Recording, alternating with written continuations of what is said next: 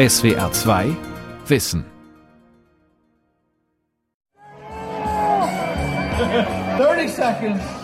Silvester 2018. Noch 30 Sekunden bis Neujahr. Es ist der Höhepunkt des Eisstock-Festivals. Punkt Mitternacht steht die Sonne strahlend hell im Norden. Das Eisstock-Festival findet jedes Jahr auf der US-amerikanischen McMurdo-Station in der Antarktis statt. 10, 9, 8, 7, 6, 5, 4, 3, 2, 1. Alle, die sich hier zuprosten, in den Armen liegen, auf der Bühne auftreten und sich dabei gegenseitig filmen, sind Wissenschaftlerinnen und Wissenschaftler, technische oder medizinische Angestellte. Mit rund 1200 Bewohnern im Sommer und 250 Überwinterern ist McMurdo die größte Forschungsstation auf dem antarktischen Kontinent. Mehr als 100 Gebäude mit Wohnungen, Werkstätten und Laboren, drei Flugzeuglandebahnen auf Eis oder Schnee eine Meerwasserentsalzungsanlage, ein Hafen mit Werft und ein Kraftwerk, dessen Generatoren mehrere Millionen Liter Diesel im Jahr verbrauchen. Es ist eine Kleinstadt am Rossmeer, nur gute 1000 Kilometer vom Südpol entfernt. Die Antarktis, ein Kontinent für die Forschung. Folge 1 der Reihe Die Pole der Erde von Dirk Asendorf. Seit 1961 steht die Antarktis vollständig unter internationalem Schutz. Die Ausbeutung von Rohstoffen und militärische Aktivitäten sind vom 60. Breitengrad bis zum Südpol verboten. Alle nationalen Gebietsansprüche ruhen. Im Südpolarmeer ist die Fischerei zwar erlaubt, im Rossmeer inzwischen jedoch tabu.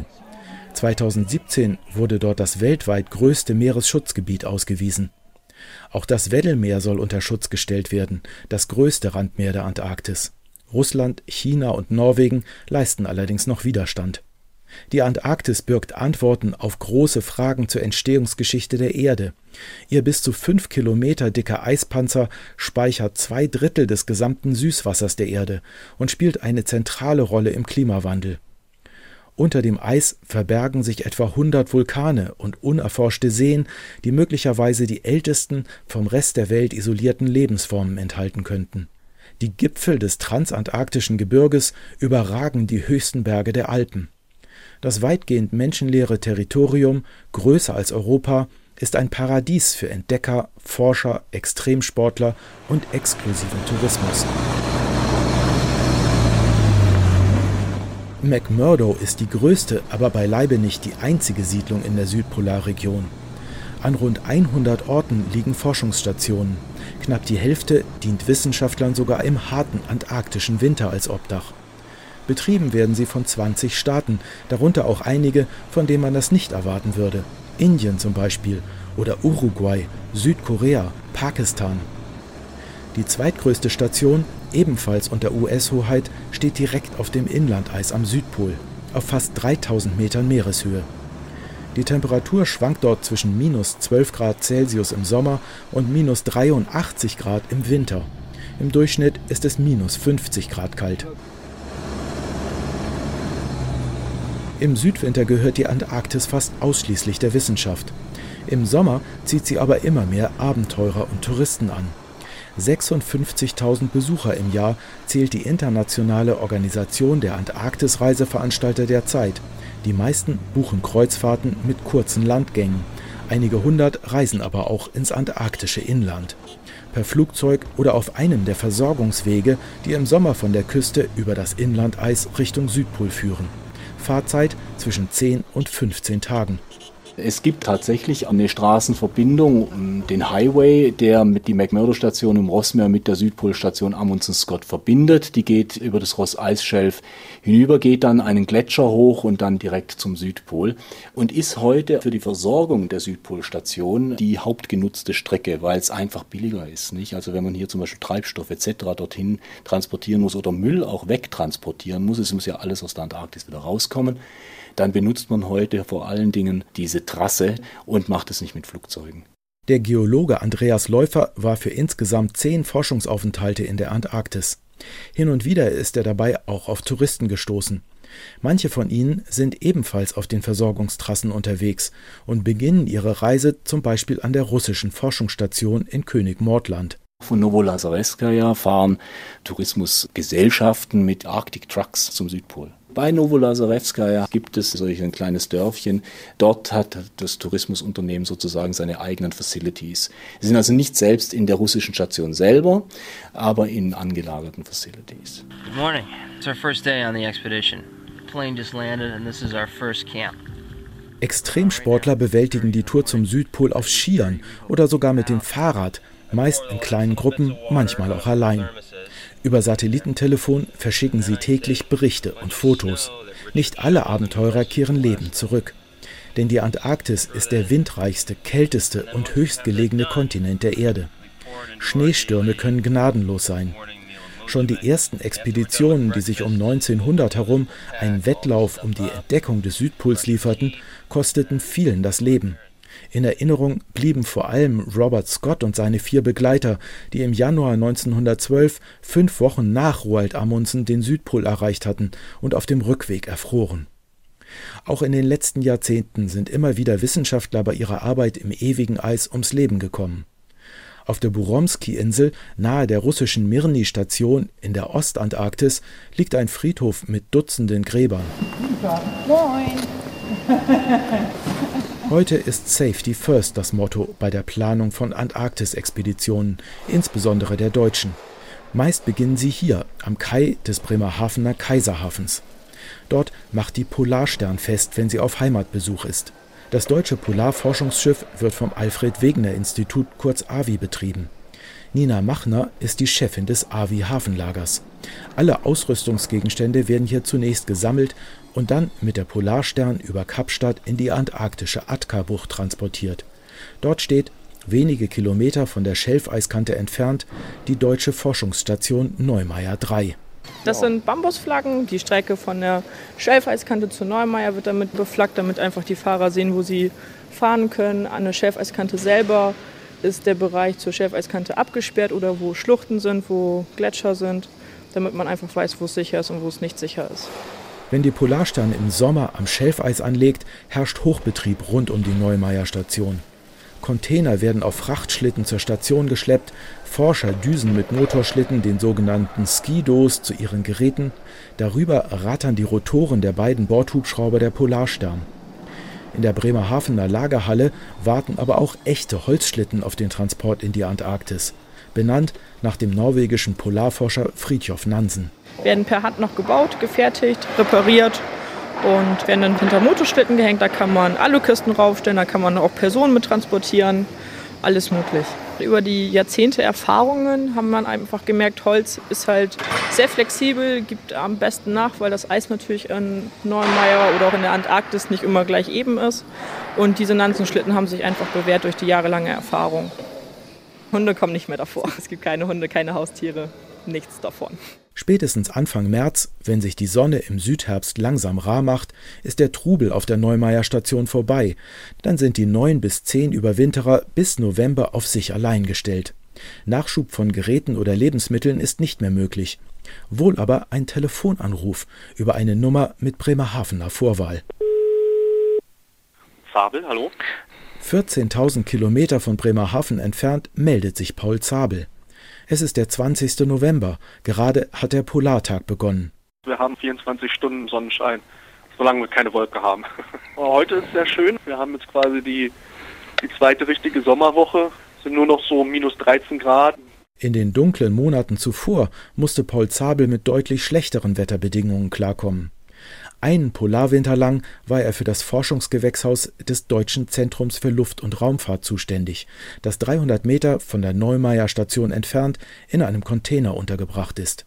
Also wir hatten eine niedrigste Temperatur von minus 43,4 Grad im August. Es gab so ein paar Tage, wo dann doch stärkere Stürme waren und da bin ich dann nicht hingegangen, weil das dann einfach zu gefährlich war. Dem Gemüse hat es nicht geschadet. Dank Klimatisierung, künstlicher Beleuchtung und fein justierter Nährstoffzufuhr kam es ein paar Tage auch ohne den Gärtner klar. Also wir haben jetzt den ganzen Winter über Salate geerntet, vier verschiedene Sorten, dann auch noch Rucola Basilikum, Petersilie und Schnittlauch, ähm, Mangold, Radieschen, Gurken, sehr viele Tomaten und auch zahlreiche Kohlrabis. Jeden Tag konnten sich die zehn Überwinterer über eine große Schüssel frischen Salat freuen. Nach Monaten im Eis eine willkommene Erinnerung an die grüne Heimat. Bei der Zubereitung haben sich der Gärtner und die Köchin ab und zu gefilmt. Mmh. Hier sind die Gurken noch so ein bisschen, aber so lassen wir es jetzt, oder? Ah, kommen, sieht gut aus. Oder? Raus damit! Treibhausgärtnerei ist in der Antarktis nichts Besonderes. Schon vor über 100 Jahren haben Polarforscher Gemüse gezogen. Derzeit gibt es ein knappes Dutzend Gewächshäuser an verschiedenen Forschungsstationen. Eines der größten betreiben US-Forscher sogar direkt am Südpol. Die Versorgung der Überwinterer ist denn auch nicht der eigentliche Zweck der Arbeit von Paul Zabel. Das Gewächshaus dient der Forschung für die Raumfahrt. Die Idee dahinter? Was unter den lebensfeindlichen Bedingungen der Antarktis funktioniert, müsste auch für eine interplanetare Raumfahrtmission geeignet sein. Szenarien sehen nämlich vor, dass eventuell das Gewächshaussystem vorab zum Mars fliegt, sich dort automatisch entfaltet und schon Pflanzen auch automatisch angebaut werden. Und wenn dann die ersten Menschen auf den Mars kommen, können sie quasi schon ein voll ausgewachsenes Gewächshaus vorfinden. Sagt Daniel Schubert, der das Projekt von Bremen aus leitet und dafür täglich über eine Satellitenverbindung mit Daten über das Wohlergehen der Pflanzen in der Antarktis versorgt wird. Ein gutes Dutzend Bildschirme füllen die Wand seines Kontrollraums. Im nächsten Schritt soll die vollständige Fernsteuerung des antarktischen Gemüseanbaus getestet werden, ganz ohne Gärtner. Wir können ja die Pflanze selbst nicht berühren, aber wir könnten zum Beispiel die Umweltparameter ändern. Wir könnten zum Beispiel sagen, der Container wird jetzt zwei Grad wärmer. Dann stellen wir das hier ein und dann würde der Container sich hochregulieren auf zwei Grad wärmer. Wir könnten das Licht steuern und wir könnten zum Beispiel auch einen anderen Nährstoffmix der Pflanze geben. Das können wir alles von hier aus steuern. Das Gewächshausexperiment ist nicht die einzige Forschung, die sich die besonderen Bedingungen der Antarktis zunutze macht. Direkt am Südpol haben Astronomen zum Beispiel ein Neutrino-Observatorium errichtet. Es kann Spuren dieser besonders schwer zu beobachtenden Elementarteilchen aufspüren, wenn sie mit dem Eispanzer reagieren. Ihre Energie und Flugrichtung gibt dann Aufschluss darüber, bei welchem interstellaren Großereignis sie freigesetzt wurden. So lassen sich Erkenntnisse zu einem Milliarden Lichtjahre entfernten Galaxienkern oder einer Supernova gewinnen. In den meisten Fällen dreht sich die Forschung in der Antarktis aber tatsächlich um die Antarktis selber, ihre Geologie, ihr Wetter und Klima, ihre Tierwelt.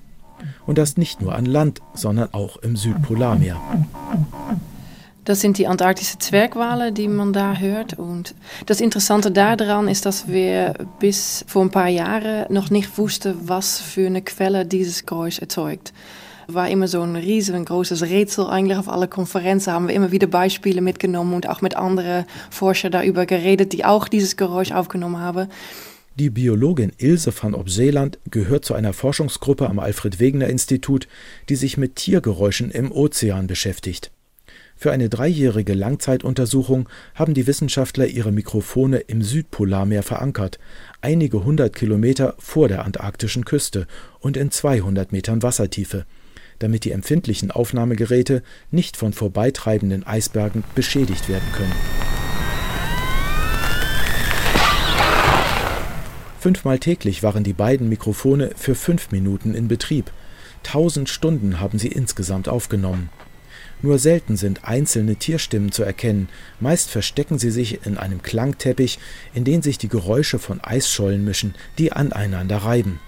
Der Ingenieur Sebastian Menze hat die Aufnahmen mit einer speziellen Software analysiert. Da sieht man in den Daten ganz schön, dass einfach dieses Signal vom Wachsen und Schrumpfen der antarktischen Meereisdecke unheimlich gut in dieser Geräuschkulisse eigentlich sich wiederfindet, dass es halt ein ganz dominantes Signal ist. Ja, wenn es offener Ozean ist und der Wind da auch nicht durchbläst, dann bauen sich halt wirklich verhältnismäßig hohe und große Wellen auf und das sorgt dann dementsprechend für eine ganz laute Schallumgebung unter Wasser. Wohingegen das, wenn es zufriert, gibt es halt einfach keine Wellen mehr, die Oberfläche bewegt sich kaum und es wird deutlich leiser. Und je dicker das Eis wird, interessanterweise, desto leiser wird es auch. Weil halt auch raueres Eis den Schall äh, besser absorbiert. Wind und Wellen sorgen für den akustischen Hintergrund. Im Vordergrund tauchen dann ab und zu die Rufe einzelner Tiere auf. Im Südpolarmeer sind das vor allem Robben und Wale. Der tiefe Bass eines Blauwals wird dabei für Menschen erst hörbar, wenn seine Frequenz mit technischen Mitteln um vier Oktaven angehoben wird. Wasser leitet den Schall viel besser als Luft, die Stimmen der Meeressäuger tragen viele hundert Kilometer weit. Die Analyse gibt Auskunft darüber, wann sich Robben und Wale im Umkreis der Mikrofone aufgehalten haben und manchmal sogar darüber, was sie dort machen. Fressen zum Beispiel. Da konnte man sehen, dass interessanterweise die antarktischen Zwergwale äh, nachts lauter sind als tagsüber. Was ziemlich spannend ist und wir eigentlich auch so gar nicht unbedingt erwartet hätten. Und interessanterweise ist halt die Periode, während die äh, diesen 24-Stunden-Rhythmus zeigen, genau dieselbe wie die vertikale Wanderung des Krills. Das heißt, wenn der Krill nachts in tieferen Wasserschichten ist, sind die Mickey-Wale äh, lauter und während sie ähm, tagsüber äh, der Krill an der Oberfläche ist, sind die Mickey-Wale leiser. Und dieser Zyklus passt halt genau übereinander. Äh, das heißt, es stimmt in Raum und Zeit überein. Das war ganz beeindruckend. In den antarktischen Tonaufnahmen stecken viele Informationen über die Veränderungen der Eisbedeckung und über Arten, Anzahl und Verhalten der Meeressäuger im Südpolarmeer. Im Unterschied zu Beobachtungen, die Biologen von Schiffen aus machen, sind die Mikrofone der Ozeanakustiker über einen langen Zeitraum permanent im Einsatz, auch im eiskalten und stockdunklen Winter. Die Biologin Ilse van Opseeland freut sich auf die Beantwortung vieler neuer Forschungsfragen. Wir haben jetzt an zwei Orten das aufgenommen und wir können jetzt was sagen über dieses Gebiet eigentlich. Aber wie repräsentativ ist diese Aufnahmestelle für den südlichen Ozean? Und von vielen Tierarten, da wissen wir nicht mal, wie laut die Quelle ist. ist also ist es da auch ganz schwierig, eigentlich was zu sagen über die Ausbreitung. Also das sind eigentlich alles noch so Basiswissen, was, was noch fehlt, bevor man solche Aussagen treffen kann. Es ist sehr schön, also noch ganz viel zu tun. Die Erforschung der Antarktis ist mühsam und mit großem Aufwand verbunden. Der 2009 eingeweihte Neubau der Neumeier Station hat 40 Millionen Euro gekostet. Mehr als die zehnfache Summe wird bald für die Nachfolgerin der Polarstern fällig, die seit 1982 im Einsatz ist. Dazu kommen die laufenden Kosten. Auch noch viele Jahre nach Abschluss der Forschung vor Ort. Hier ist es kälter, hier ist es minus 30. Auf diese antarktische Temperatur muss die Lagerhalle gekühlt werden, in der das AVI seine Eisbohrkerne aufbewahrt. Der Glaziologe Sepp Kipfstuhl ist dafür zuständig. Er gehörte schon 1980 zum ersten Wissenschaftlerteam, das auf der gerade eingeweihten ersten Neumeier-Station überwinterte. Seitdem war er mit Dutzenden Expeditionen in beiden Polargebieten unterwegs. Kälte macht ihm nichts aus. Für die Arbeit im Eiskernlager hat er sich nur schnell eine Daunenjacke übergeworfen. Das ist ein Antarktiskern jetzt. Wann haben wir den geschnitten? 2004. Hier diese 2-3 Zentimeter braune Lage, das ist ein Vulkan. Das ist in diesen 800 Meter tiefen Eis ungefähr die Menge an Schnee, die ein Jahr repräsentiert. Der Vulkan, der hier seine Spuren hinterlassen hat, ist vor rund 15.000 Jahren ausgebrochen und hat rund ein Jahr lang Asche gespuckt. Das lässt sich aus der Tiefe und Dicke der braunen Schicht im Eiskern schließen. Es war ein regionaler, eher kleiner Vulkanausbruch, denn in Eiskernen, die an anderen Stellen der Antarktis erbohrt wurden, finden sich seine Spuren nicht. Mit solchen Untersuchungen und Vergleichen erschließt sich den Wissenschaftlern Schritt für Schritt ein Bild der Vergangenheit des Südkontinents. Und das reicht, weil der antarktische Eispanzer an manchen Stellen über vier Kilometer dick ist, weit zurück. Der älteste Eiskern ist auf 800.000 Jahre ganz grob datiert, etwas mehr. Und wir hoffen, dass wir Eis finden, das geschichtet älter ist, vielleicht eineinhalb Millionen Jahre, aber das wird derzeit erst versucht gefunden zu werden.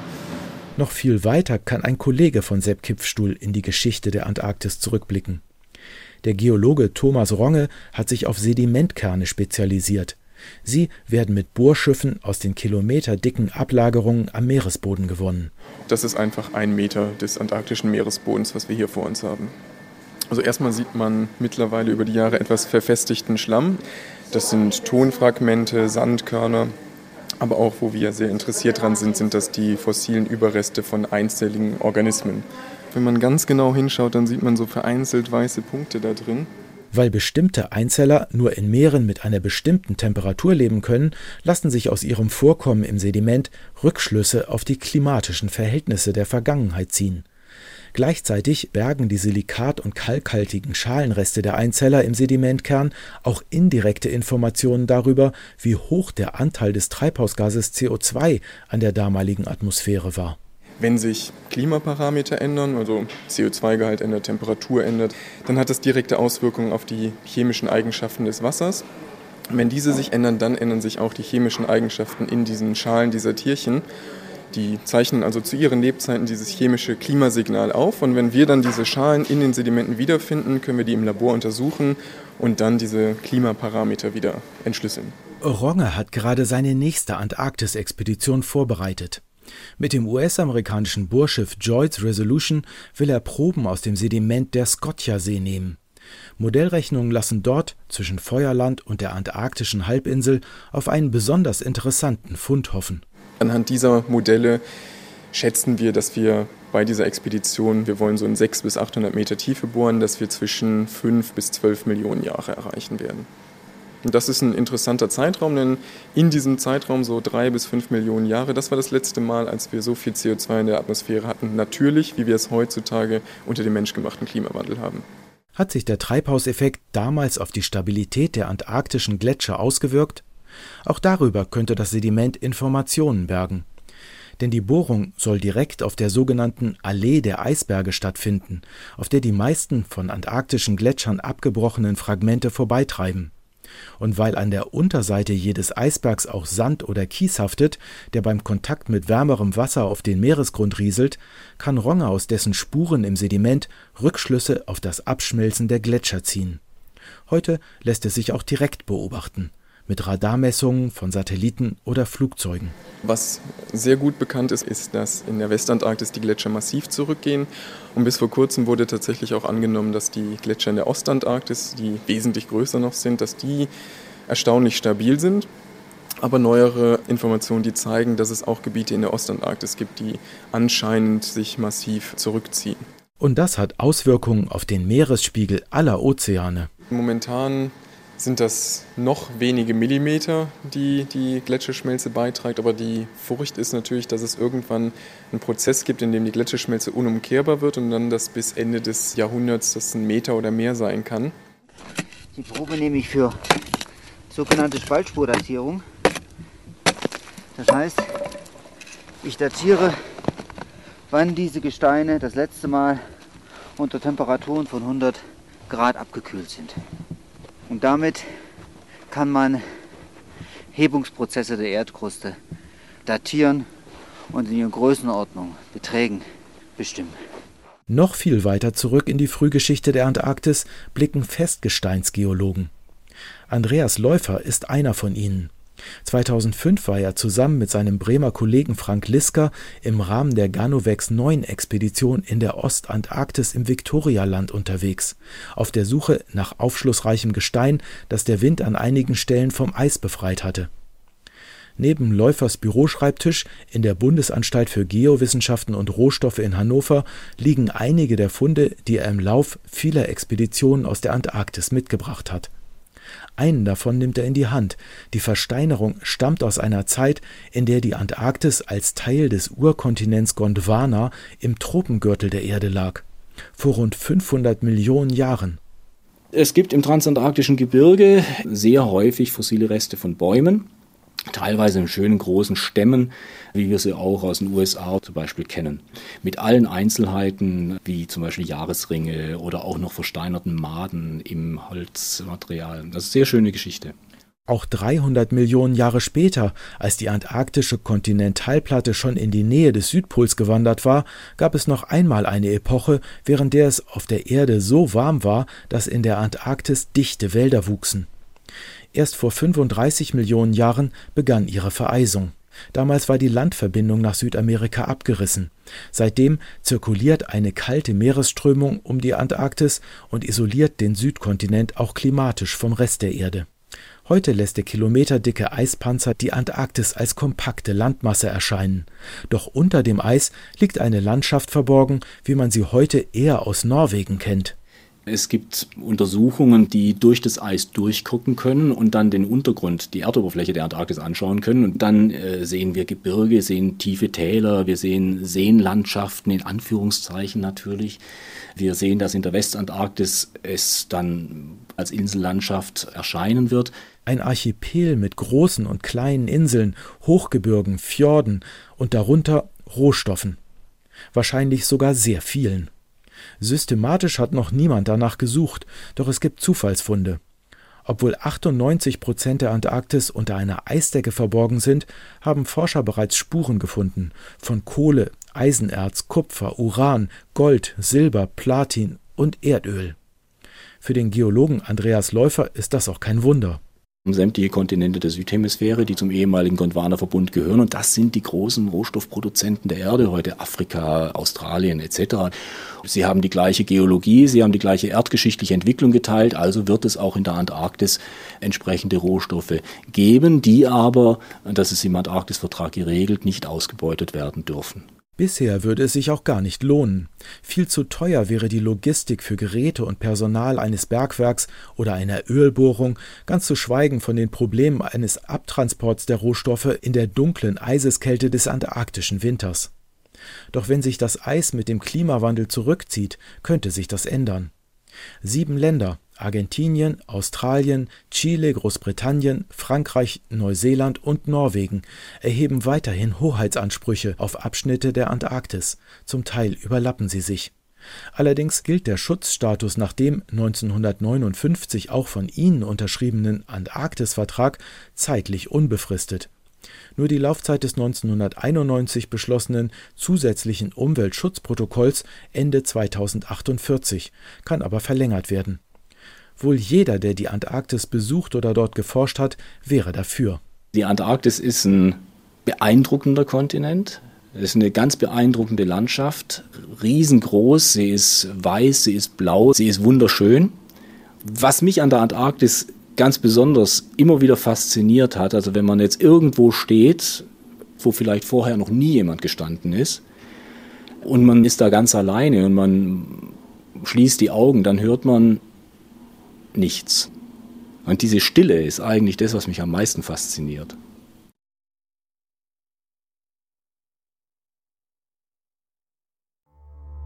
Die Welt verstehen. Jeden Tag. SWR2 Wissen. Manuskripte und weiterführende Informationen zu unserem Podcast und den einzelnen Folgen gibt es unter swr2wissen.de.